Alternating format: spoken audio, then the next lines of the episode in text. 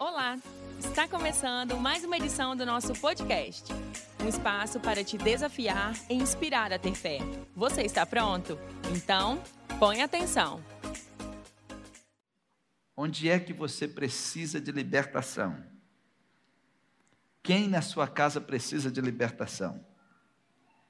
Satanás ele é muito sujo.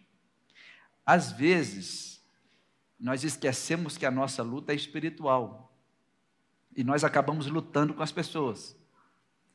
Às vezes você acha que a sua luta é contra o seu vizinho, contra a sua prima. Às vezes você acha que a sua luta é contra o seu cunhado, contra a sua irmã, né? Mas não é assim. Tem um texto que está em Efésios, capítulo 6, versículo 12, e eu quero que vocês leiam aqui comigo, em uma voz bem forte. Todos? Pois a nossa luta não é contra pessoas, mas contra os poderes e autoridades, contra os dominadores deste mundo de trevas, contra as forças espirituais do mal nas regiões celestiais. Você está lutando contra pessoas? Ainda que vivamos como humanos, nós não lutamos com armas humanas. Pastor, mas é a pessoa que me xingou, é a pessoa que foi lá e falou um monte de coisa. Você acha mesmo que ela estava sozinha? Cá para nós, você acha que ela estava sozinha? Não estava. Não estava. Você acha que foi uma pessoa que levou droga para o seu filho? Não. Você acha que essa pessoa estava sozinha quando fez mal para você? Você acha isso? Nós temos que saber que quando estamos lutando, a nossa luta primeiro é espiritual. E a nossa luta não é contra pessoas. Se você continuar lutando contra pessoas, você vai eliminar as pessoas da sua vida. E às vezes pessoas que você ama. Porque você tinha certeza que a sua luta era contra pessoas. Mas existem demônios, existem poderes, Existem autoridades demoníacas e eles estão dominando o mundo das trevas. E essas forças espirituais é que são os seus verdadeiros inimigos. Só que esses demônios estão em regiões celestiais, tá? Eles estão em regiões espirituais. Aí nós achamos que a nossa luta é contra pessoas. Aí quanto mais você luta contra pessoas, mais a sua dor vai durar. Porque você vai lutar contra uma pessoa, essa pessoa tem alguém que gosta dela, que tem outro que gosta dela, e você sem perceber, você criou uma rede de inimigos e Satanás está lá. Consegui. Eu consegui fazer você lutar até com quem você gostava. Então, primeira coisa de hoje, se vocês querem entender de luta espiritual, a luta é espiritual mesmo. A nossa luta nunca é contra pessoas. Ah, mas tem um bruxo. A nossa luta não é contra o bruxo. É contra o espírito que opera na vida do bruxo. Ah, mas pastor, tem alguém fazendo isso contra o senhor. Tá, a nossa luta não é contra esse alguém. É contra o espírito que está operando na vida desse alguém. E como é que se luta? A igreja tem as armas: a palavra, jejum e oração. A palavra Deus te mostra, na oração, você entra em batalha espiritual e no jejum, aí não tem para Satanás. Né? Quando Satanás descobre que você se agarrou na palavra, no jejum e oração, ele fica endemoniado. Porque ele descobre que não vai conseguir vencer você. E eu quero deixar uns conselhos para vocês sobre essas batalhas. E o conselho, primeiro, não deixe Satanás se divertir com você. Pastor, mas como assim? Satanás está se divertindo com a humanidade, gente. Satanás colocou maquiagem no pecado. As mães crentes compram bruxinhas para as filhas. Está maquiado, né?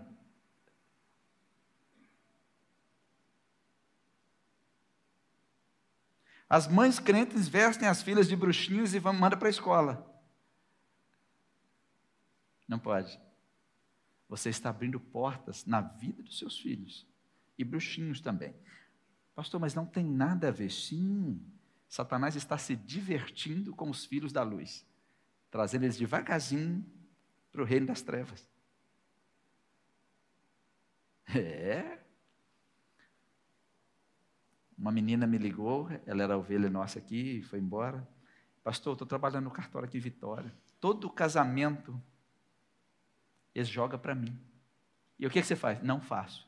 E falar que vai me mandar embora.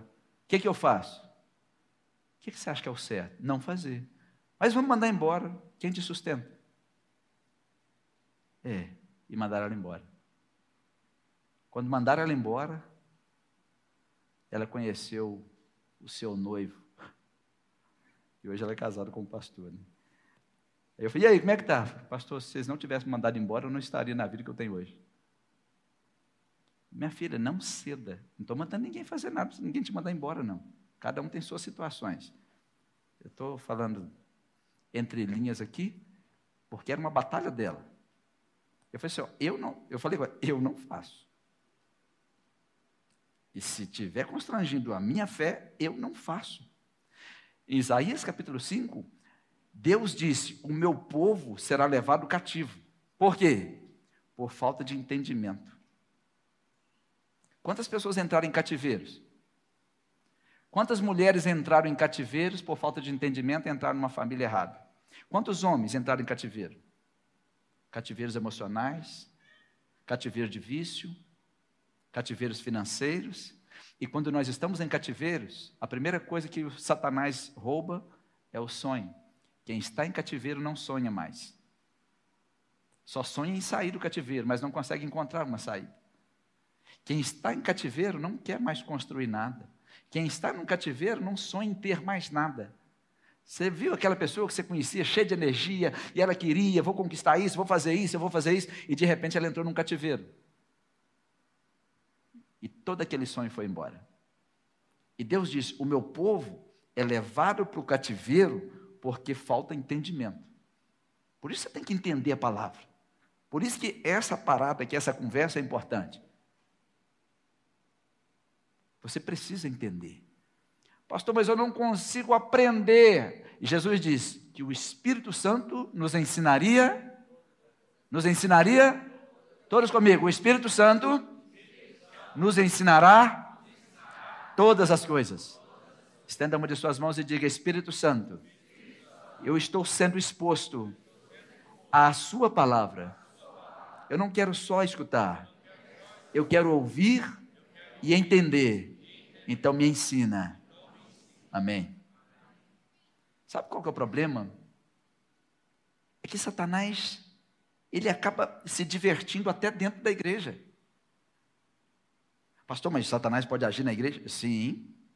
Satanás envia demônios para meio da igreja para criar confusão. Vocês acham que sim ou que não? O problema é que esses demônios assumem a nossa aparência. Eles assumem a nossa aparência, eles falam a nossa língua, só que, pastor, como é que eu vou diferenciar? Só que a lealdade deles é para outro reino. Você vai conseguir diferenciá-lo quando você vê que a lealdade dos espíritos demoníacos é para outro reino, não o reino de Deus. Eles trabalham para enganar, para profanar, para destruir os líderes, os homens e mulheres de Deus. Isso é sério, não? Próximo conselho. Não abrace o fogo. É? Olha o texto que eu separei para vocês, que está em Provérbios capítulo 6, versículo 27. Pode alguém abraçar o fogo no peito sem que suas vestes se incendeiem? Pastor, mas o que, que é abraçar o fogo? Eu não estou falando do fogo do Espírito.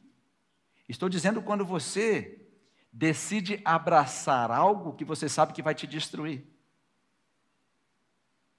Quando você decide abraçar uma causa que você sabe que vai te custar a vida. Você não pode entrar em questões que vai custar a sua vida espiritual. Então Deus é muito direto nessa conversa. Você acha que você vai abraçar o fogo? e vai sair sem ser queimado? Você acha disso? Você acha que você vai sair ileso? Algumas pessoas estão se aliançando com coisas perigosas no mundo espiritual. E Satanás, ele é terrível. Satanás sabe que ele não pode entrar dentro de um crente, mesmo esse crente estando com os probleminhas. Mas Satanás fica por fora. Satanás não pode tornar um crente possesso, mas ele fica atacando. Ele não consegue deixar ele possesso, mas deixa ele opresso. Fica oprimindo, oprime a mente dele, oprime a razão dele. Aí eu vou lembrar de você do que eu disse para vocês do outro conselho que eu falei ontem. Nunca dê lugar ao diabo. A palavra diabo é engano enganador. Nunca dê lugar ao engano. Nunca dê lugar ao espírito de engano. Jesus um dia estava pregando, ele chamou uma turma de raça de víbora, estavam falando muito, e ele disse: A boca está falando, o coração está cheio. Isso está em Mateus 12, 34. O que, que Jesus estava dizendo? Você pode estar aqui na igreja e não estar tá possesso de demônio. Mas você sabia que o crente pode ficar sob influência do demônio? As pessoas que trabalham no YouTube se chamam influencers, não é assim? No YouTube, rede social, TikTok, Instagram. Porque influência é um movimento de fora para dentro. É algo que você permite entrar em você e mudar você. Eles estão dizendo: eu consigo entrar na sua mente e mudar você. Isso é uma influência. Então, quando eu digo assim, eu vou influenciar você, eu estou dizendo, eu vou entrar dentro da sua mente vou mudar sua mente. Isso é influência. E o que, que o diabo faz? Ele não consegue te deixar possesso, mas ele consegue influenciar. Um dia Jesus disse para Pedro: o que, que ele disse para Pedro? Arreda Satanás.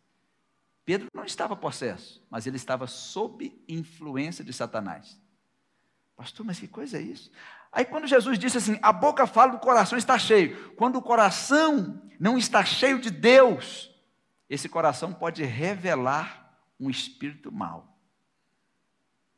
Começa a semear pecado, começa a semear divisão no corpo, né? Aí essa pessoa começa a dar lugar ao diabo, dá lugar ao engano começa a se auto-enganar. E aí tem que ter cuidado com a influência. Eu quero citar três crentes que Satanás influenciou, influenciou, que talvez vocês nunca, alguns de vocês nunca viram esse texto. Talvez nunca viram. Pega a sua Bíblia e abre em 1 Crônicas, capítulo 21. 1 Crônicas, capítulo 21, versículo 1.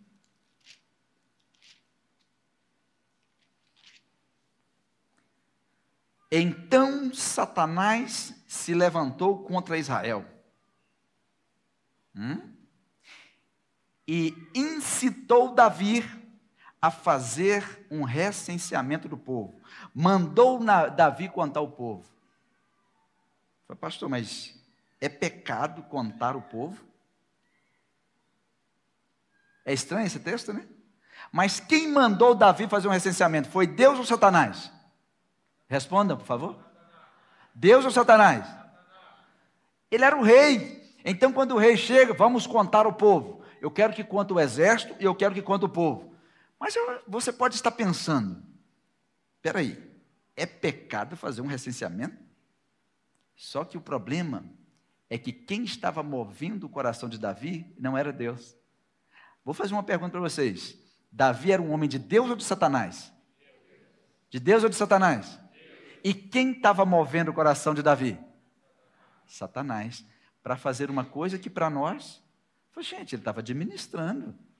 Ele ia contar o povo, ia contar o exército. Tem alguma coisa errada nisso? Só que quem é que vencia as batalhas quando Davi saía para as batalhas? Davi ou Deus? Quem é que dava a vitória para o povo de Israel quando eles saíam para a batalha? Davi ou Deus?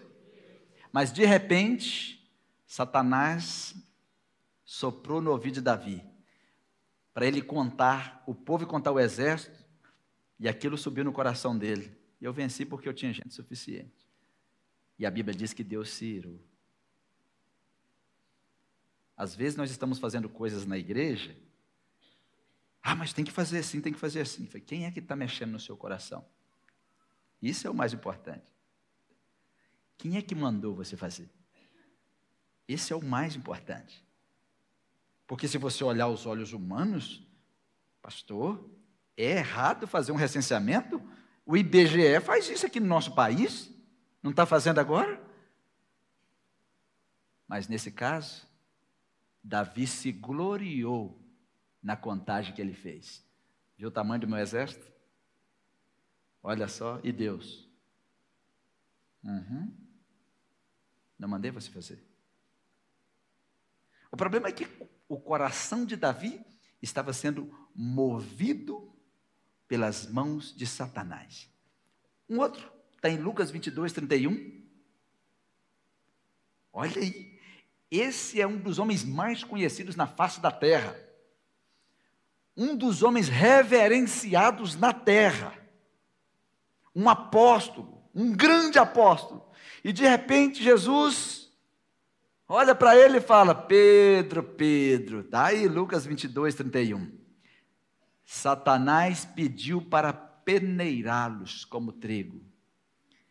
Teve um dia que Jesus falou com Pedro: Você vai me negar três vezes. Ele negou sim ou não? Sim ou não? Pedro era de Jesus ou não? Mas quem estava movendo Pedro? Quem está movendo você?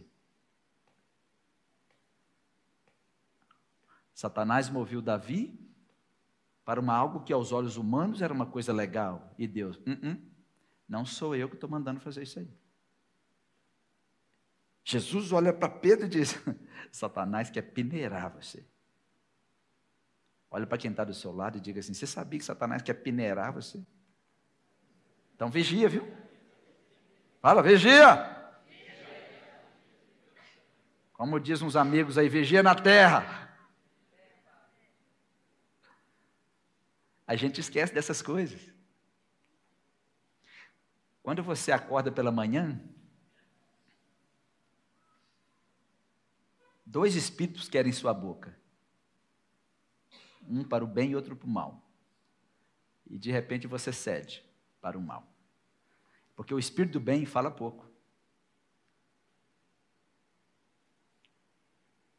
Vamos outro, Atos capítulo 5, versículo 3. Davi permitiu que Satanás movesse o seu coração. Por causa de quê? Orgulho. Pedro hum, não vigiou, né?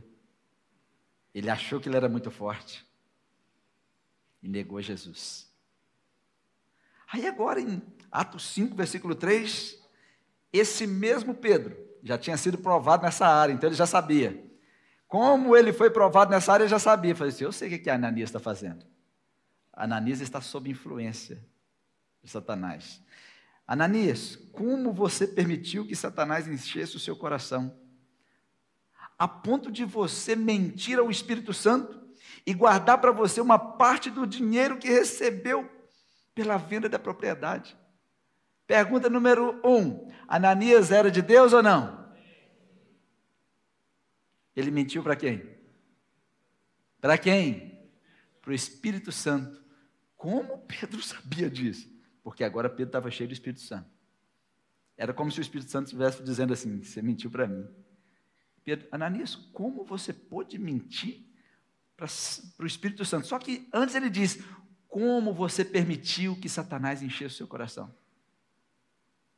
Quando Satanás enche o seu coração, você se enche de razão. Quando Satanás enche o seu coração, olhem para mim e aprendam isso. Quando Satanás encher o seu coração, você vai se sentir Deus. Porque o espírito que move Satanás é o espírito de rebelião. Quando Satanás se rebelou contra Deus, ele diz: Subirei e serei, serei igual a Deus. Serei igual a Deus. Quando um coração de um homem, de uma mulher crente ou ímpio, se enche, se enche de rebelião, ela se sente Deus, começa a se autopastorear, decide a sua vida sem Deus, caminha sem Deus, não ora mais, é, é, é um Deus em si. Isso é rebelião, porque a rebelião cancela a autoridade, cancela a submissão, por quê? Sem perceber, as pessoas se comportam como se fosse o Deus de si mesmo. Decidem matar quem está no seu ventre, decidem votar se pode matar quem está no ventre do outro, decidem se vão te matar ou se vão deixar você viver. Começam a se comportar como Deus. Esse é o espírito de rebelião. Então, Pedro olha para Ananias Você deixou Satanás encher o seu coração. A ponto de você mentir para o Espírito Santo. Porque Ananias não mentiu para mais ninguém. Ananias vendeu uma terra e ele ia entregar parte do Senhor. Mas possivelmente o valor era muito alto, ele. Deus não vai nem perceber. Eu vou contribuir aqui, está tudo certo. Deus precisava do dinheiro de Ananias? Sim ou não? Ele não precisava mentir. Só que o espírito de Satanás, ele coloca nas pessoas uma sensação de serem Deus e decidirem até sobre as coisas de Deus. Isso é sério, gente? Isso é sério, gente?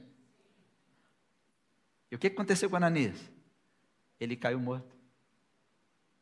Satanás é mestre do engano. Só que a gente esquece disso. Satanás é mestre do engano. E ele finge, ele finge ser luz. Lá em 2 Coríntios, capítulo 11, no versículo 14, a Bíblia diz: Não é de se admirar, pois o próprio Satanás se disfarça de anjo de luz. Pode abrir aí. Como assim, pastor? Tem gente que acha assim: o Satanás ele tem uma capa vermelha, ele tem dois chifres, ele tem cara feia, Satanás, ele tem um rabo, e Satanás está lá. Esse aí não sou eu, não. Esse aí é um boneco que eles fizeram.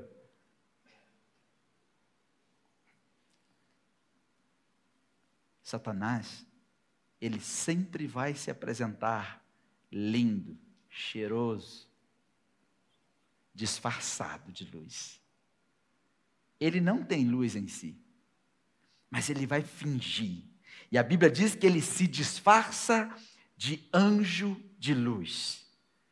Oh, um anjo de luz apareceu. Aí eu vou lá naquele lugar, o pessoal se reúne, aí aparece um anjo de luz e Satanás está lá. Peguei mais um.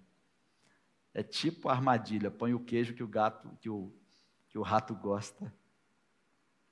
Sabe que Deus nos trata diferente.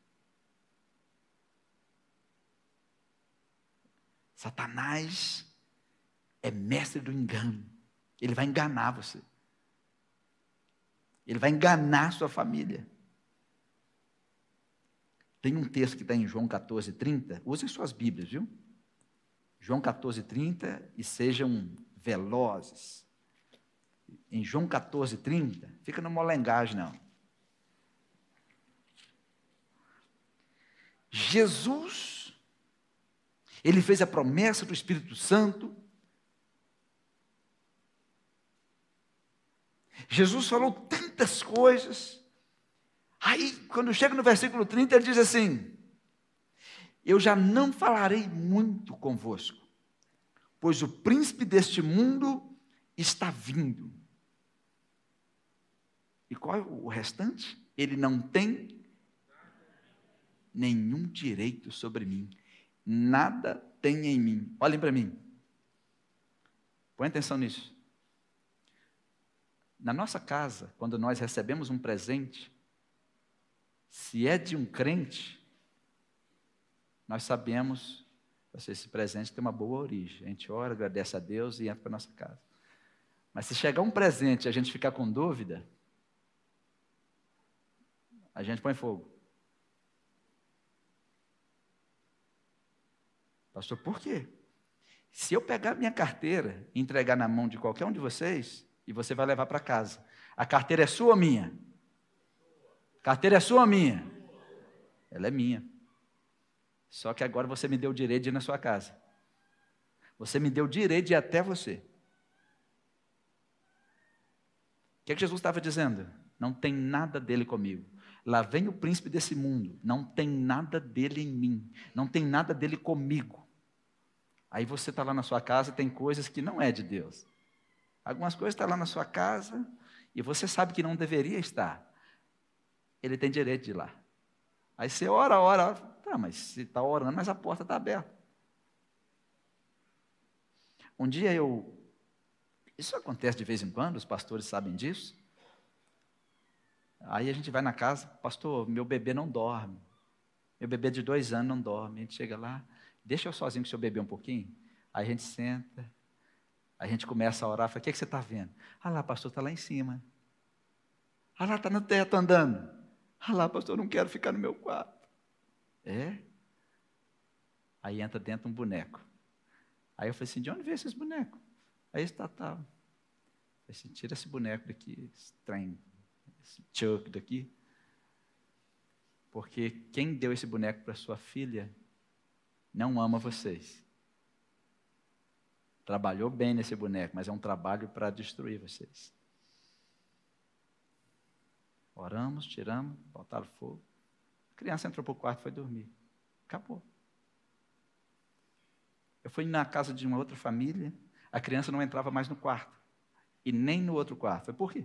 Não, não tem. Quando chegava perto, a criança começava a chorar, chorar, chorar. Falei com os pais. Isso não é de Deus, não é de Deus, isso aqui não é de Deus. Vocês podem fazer o que vocês quiserem. Isso tudo aqui está abrindo porta. Isso aqui está abrindo porta. Bazinho na casa de crente. Não. Isso aqui na casa de crente, isso aqui também não. Acaba com isso. Eu entrei num, numa vinícola ali em Santa Teresa quando o dono da vinícola descobriu que eu era pastor, ele falou assim, falou com a mulher dele, não oferece vinho para ele não, que ele é pastor, porque a gente vende o demônio engarrafado. A mulher dele, misericórdia, é demônio engarrafado. Todos que bebem isso, estão tá bebendo o demônio engarrafado. Eu não sou crente não, mas é a verdade. Eu falei, se o senhor tem consciência disso, né? Ele falou, se eu tenho. Não é de se admirar que Satanás se disfarça de anjo de luz. É tão bom, né? Ai, pastor, isso é tão gostoso, que maravilha. Só que eu quero saber de você. Você pode ler esse texto e declarar esse texto? Lá vem o príncipe desse mundo, não tem nada dele comigo. Na minha casa não tem nada. Só que não jogou escondido. Se tiver também, não, vamos lá procurar, joga fora. Joga na casa dele de novo. Não quero.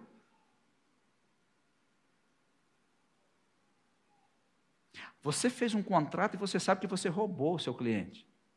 Você não pode ler esse texto. Você não pode falar assim, não tem nada, tem algo dele com você.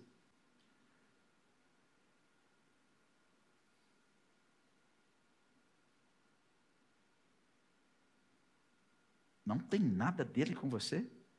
Pastor, quando chega em casa, dá vontade de sumir daquela casa. Quais são as portas que estão abertas lá? Você precisa eliminar todos os direitos de Satanás sobre você. Eu não quero nada de Satanás na minha casa. Derrubar todas as fortalezas do inimigo. Todas. Retirar as coisas impuras da sua vida.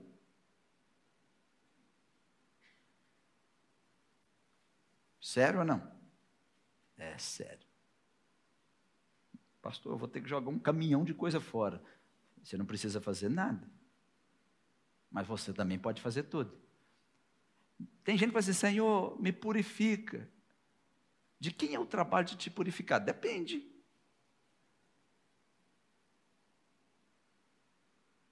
Porque a Bíblia diz que você deve purificar-se a si mesmo como ele é puro. Não é o que está lá em 1 João capítulo 3, versículo 3?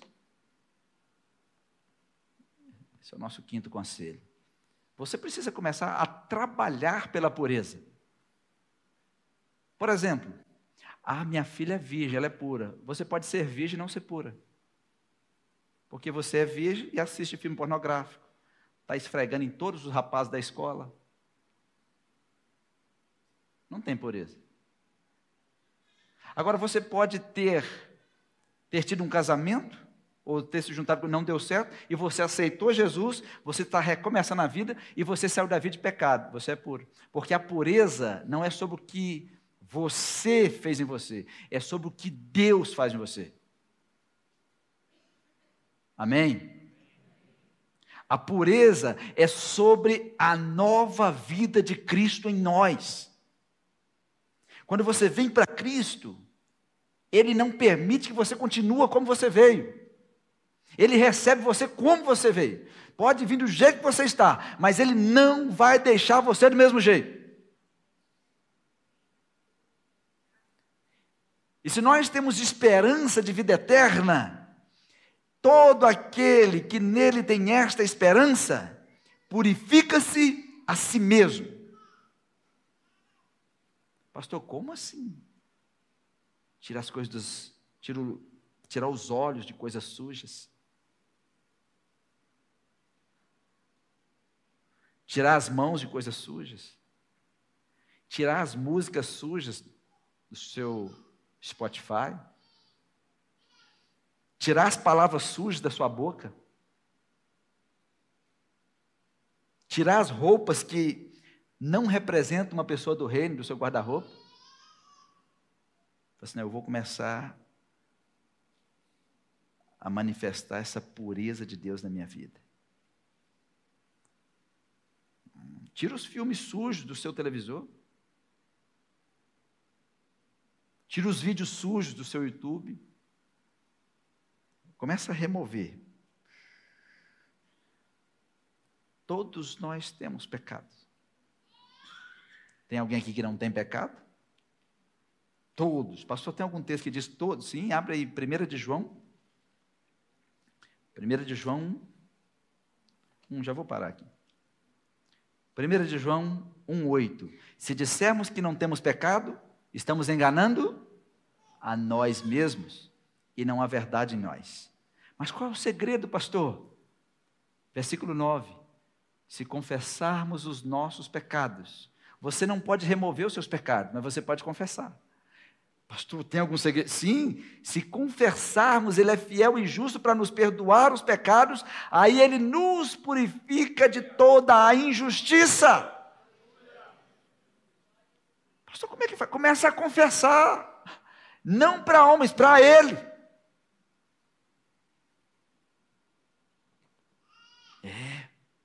Confessar. Não, vou confessar. Eu vou confessar os meus pecados.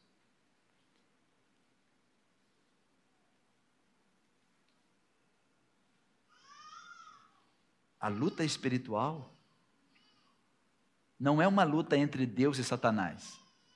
Vocês acham que Deus vai lutar com Satanás? Deus mandou um anjo só. Vai lá e prende o dragão. Não existe luta entre Deus e Satanás. Essa é uma batalha sua. Essa é uma batalha nossa. A batalha de Deus, Deus não tem essa batalha, não. A sentença de Satanás já foi até dada, ele já está condenado. Só que enquanto você estiver aqui nessa terra, você estará em luta todos os dias. E para vencer, você tem que estar cheio do Espírito Santo. Vamos fechar os nossos olhos e vamos começar. O que você tem para confessar a Deus?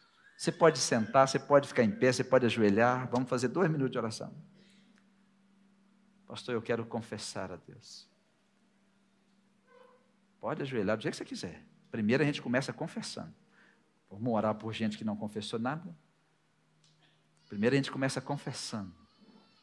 Aquele que confessa e deixa, alcança misericórdia. Seja transparente com Deus.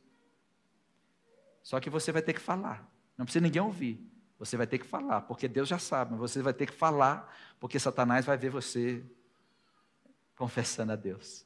Abra sua boca, baixinha aí. Eu quero confessar. Quero confessar. Mas eu vou confessar diante do Senhor, Deus. Eu vou confessar e vou deixar. E eu sair daqui liberta em nome de Jesus. Obrigada por escutar o nosso podcast.